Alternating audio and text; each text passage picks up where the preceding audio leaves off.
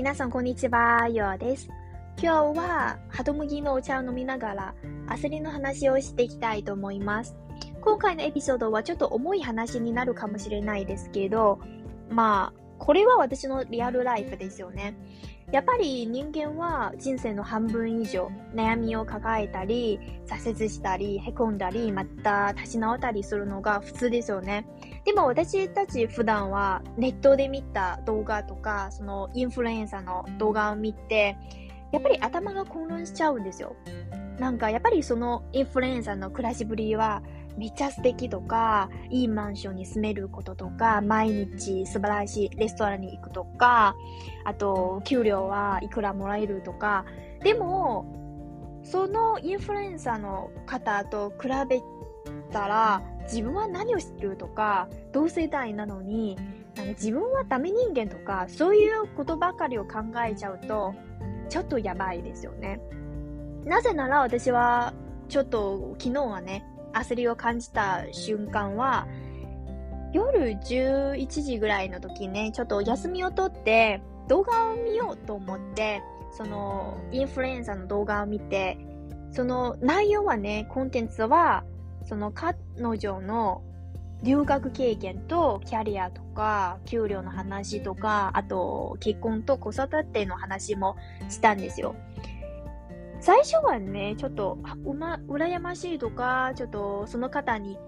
見習いたいとか、そういう気持ちだったんですけど、本当になんか30秒かな、60秒後は、その方と比べちゃうんですよ。そうすると自分は何をやってるとか、なんか自分は何にも成果を出せないとか、自分はダメ人間とか、そういうことばかり考えてて、落ち込んでいたんですよ。なんか特になんか夜11時の時はね、落ち込んでるのは本当にやばいですよ。全然眠れないですよね。そのマイナスとかネガティブな感情になっちゃって、でもね、幸いのは、あ、ちょ、これはちょっとやばい。私はこのままでいくとダメですよとか、その時は気づいたので、急遽になんか、立ち直り方っていうか、自分の気持ちをリセットするんですよ。その後はね、その自分なりのリセット方とか解決策を話するんですけど、その前にちょっとこの焦りについて話していきたいと思います。正直に言うと、今の私にとっては、焦りの内容は、まずは一つ目、年齢、エイジングの話なんですけど、多分女性の方にとってはね、その悩みを抱えている方は多いと思いますけど、次はね、お金のことですよ。えー、正直に言うと、私はこのチャンネルとか、あと、友達とか、そのお金のトピックとか、できるだけ避けたいんですよ。でも、大人にとっては、お金の話は普通ですよね。別になんかお金がないと、何を食べる？どこに住む？どこにも行かない？現実ではないですか？だから私は最近はね、お金の話とかお金のトピックもちょっともっと話したいですけど、あと次はね、えー、地位っていうか、社会地位ではないですけど、まあ、周りの人とか、特に親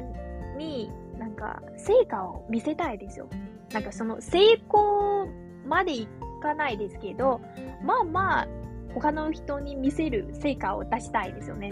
皆さんわかりますか？なんか、なんでかちょ、これを言うとちょっとダメですけど、まあ、親に認められたいですよ。なんか、自分も納得できる成果を出せたいですよね。わかりますか？なんか、うまく説明できるかな？そうですね。最近の私にとっては、焦りは、まず年齢、次はお金、最後は成果のことなんですけど、さっきのインフルエンサーの話に戻ると、その方はめっちゃ素晴らしい、めっちゃ立派な方ですよ。な本当になんか、その彼女に見習いたいですけど、でも反面に、その方に比べちゃうんですよ。えー、なんか同世代なのになんで彼女はこんなめっちゃ素晴らしい仕事に就けるとか、なんか、めちゃいいマンションに住めるとか、嫉妬するわけではないですけど、まあ、反面に自己嫌悪になっちゃうんですよね。逆になんか自分はダメ人間と思い込んでて、自分に自信を持てなくなったんですよね。うん。別になんか何を皆さんにも私にも言いたいのは、まず、人と比べないで、次は自分に自信を持ってくださいっていう二つのことなんですけど、私は本当になんかこのチャンネルで2年前ずっとこのチャンネルで自信の話とエイジングの話をずっと言いたいですけど、話したいですけど、正直に言うと、私は今、エイジングに対するとか、その、自信をちゃんと持ってる人とか、胸を張って言えないので、だから、なんか、やっぱり大人なので、自分の言うことをちゃんと責任を持って他の人にアドバイスしたいので、私は今、自信の話とか、エイジングの話は100%受け入れないので、こんな私は、もちろん、皆さんにアドバイスできないですよね。でも、皆さん、本当に私を待って、待ててくださいね。多分、2年後、5年後は、この話をうまく説明できるかもしれないですよね。だからやっぱりこれは人間の面白いことじゃないですか。なんか、年、なんか、なんていうか、毎日とか毎年は少しずつ成長できるのはちょっと楽しみなので、だから、面白い人生を送るかな？そうですね。ちょっと、どんどんどんどん脱線しちゃうかもしれないですけど、ちょっと、アスリの話なんですけど、あと、私はなんかそのリセートの方？解説方法？アスリの解説策も話していきたいと思います。まずはね、深呼吸する。呼吸療法があるじゃないですか。私は緊張するときとか、もやもやするときとか、ちょっと自分は落ち込んだときはいつも深呼吸するんですよ。めっちゃ、私にとってはめっちゃ効くんですよ。なんか私みたいにちょっともやもやするときとか、なんかその時はね、何もできないじゃないですか。やっぱり集中力も落ちるので、その時はまず深呼吸してみてくださいね。その深呼吸3、4回ぐらいしてから、自分の体を動かしてみてください。私はいつももやもやするときは、ストレッチ運動5分とか、あと、体操みたいなことを5分ぐらいやってから、まあまあ、なんか、元の80%だぐらいの状態に戻れるので、皆さんもぜひぜひ、えー、トライしてみてくださいね。そうですね。まずは深呼吸して、自分の体を動かして、そして、いつもの落ち着いた状況に戻るじゃないですか。そうすると、また、自分のことを反省してみてくださいね。反省することは、その内容はまず、多分なんか、瞑想をやってる方も多いと思いますけど、私にはちょっと難しいですよね。多分私は瞑想のやり方とか、まだわからないので、でも私は今やってるのは、毎日日記をつけることですよね。なんか、ちょっと素晴らしい言葉を読んだら、すぐに書き留めたりとか、あと自分の一日を反省したり、なんかどこにちょっと足りないとか、どこでなんかもっとできることとかもちょっと書いたりするんですよ。あと、例えば昨日の夜の状況だったら、私はすごく落ち込んでるじゃないですか。ちょっと自分にも自信を持てなくなって、その時はね、まず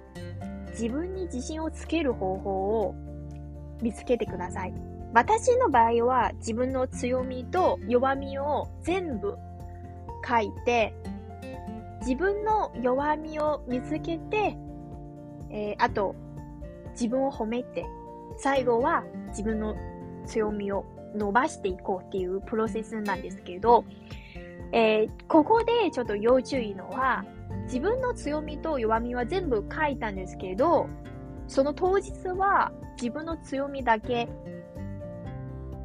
集中するんですよ。自分の弱みをちょっと置いといて、翌日とか、なんか3日後は自分の弱みをちょっと、その向き合い方とか解決方法を自分なりのなんか考えてみてくださいね。要するにね、私は他の人と比べちゃうとか、なんか根本的な理由は自分に自信がないことですよね。私は本当になんか自尊心、なんか自信がめちゃ低い人間なんですよ。小さい頃はそうですけど、今はなんか100%自分はなんか自信満々な人が言えないですよ。これからもずっと取りかかっている課題じゃないかと思って、まあ、皆さんももしなんか、その、自信を上げるとか、方法があったら、ぜひぜひ教えてくださいね。その、あ、このプロセスで一番重要なのは、自分の弱みを、あ弱みではないんですけど、めちゃ混乱しちゃうんですよ。まずは自分の強みを見つけて、自分を褒めて、最後は自分の強みを伸ばしていこうっていうプロセスなんですよ。あと、反省してから行動することですよ。ここでなんか最近、ふと気づいたのは、私は、昔はね、その日記もつけていたんですけど、なんか最後は、絶対に行動するその大きな4文字を書いたんですよ。書いてから、なんか別に行動しないまま別のこともやってることは、なんか最近気づいたんですけど、なんか昨日はね、ちょっと行動するの後に、ちょっと小さなステップを書いといたんですよ。例えば、えー、今何をやりたいなら、第一歩は何をやる、次は何やる、その後は何をやる、最後は何をやる？っていう、えー、毎日のステップを書いてみたら、ちょっと実行しやすい気がするんですよね。やっぱり昔は、私は例えばね、ちょっと、エッセイ、例えばエッセイを書くことは、その論文を書くことは、なんか何千字もあるじゃないですか。それめんどくさいとか、なんか、特に私は文章大嫌いなので、そのずっと置いといて、最後、なんか締め、本当に締め切りの前に終わらせるがちですよ。終わらせがちですけど、でも今はね、ちゃんとその小さなステップをなんかリストアップして、1日目は、えー、例えば200字ぐらい書いて、2日目はまた200字、えー、3日目はまた200字っていう、なんか地味な努力が大事ですよね。やっぱりこの1日は戦時を書くのは私にとってはちょっと難しいですけれど、でも毎日その、えー、分担して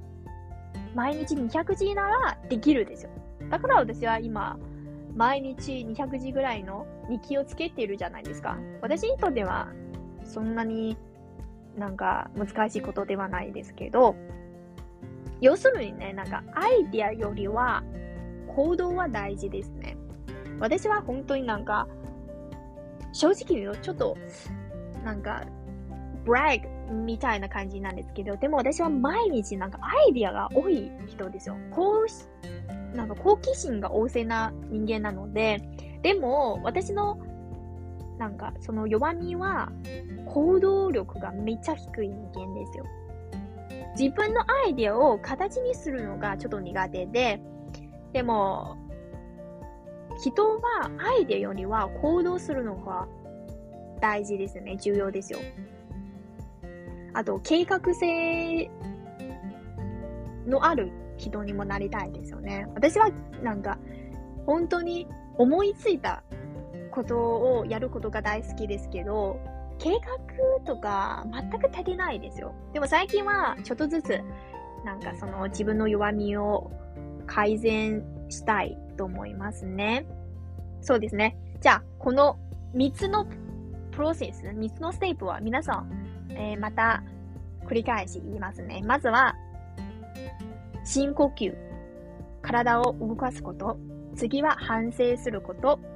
えー、反省するの内容は、まず、強みを見つけて自分を褒めて、えー、そして自分の強みを伸ばしていこうっていうプロセスで、最後のステップは行動する。行動するために、まず毎日の小さなステップを書いて、そのステップを踏まえて行動することですよね。じゃあ、以上で完璧ですよね、私は。なんかそのロジックとか。またなんか自己満になっちゃうかもしれないですけど、そうですね。うん、多分、何年後の私にも皆さんにもちょっと伝えたいのは、まずは自分を信じることですよ。次は何でもやってみよう精神も大事ですね。本当になんか人は、やっぱり人間にとって一番いい友達は自分なんですよ。一番頼れる人も自分なんですよ。だから、その、自信がないときは、まず自分を信じてみてください。そして、地道な努力を重ねて、本当になんかいつか何年後は絶対にその、報われるんですよ。私はなんかその、座右銘かな？座右銘ではないですけど、好きな言葉は、あと、落ち込んだ時、いつも自分を励ます言葉は二つがあって、まず一つ目は、努力は報われる。次は、継続は力なりっていう言葉なんですけど、ここにも皆さんにシェアしてみてくださいね。ん？シェアしてみてください？シェアしたいです。じゃあ、今日の内容はこの辺にしときましょう。あ、ちなみに私は最近エッセイ、エセコーナーも開設したので、もし皆さんはちょっとエッセイを読んでみたいなとか、うん、私の毎日の考えとか、ちょっと興味がある方は、ぜひぜひ、えー、エセコーナーも読んでいただければと思います。そのリンクは全部概要欄の方に貼ってきますので、ぜひぜひチェックしてみてくださいね。私は、えー、大体週に2回、3回ぐらいのペースでアップするので、例えば第1日目のテーマは、タイトルは大人の条件っていうタイトルなんですけど、あと、2日目のテーマは、ちょっと待ってね。えー、物忘れはひどいですけど、痛みを求めるっていうタイトルで、そうね、3日目のタイトルは、やばいね、忘れちゃったんですよ。要するにね、私は今、そのエセコーナーをやってるので、気になる方はぜひぜひチェックしてみてください。じゃあ、お疲れ様です。バイバイ。また来週ね。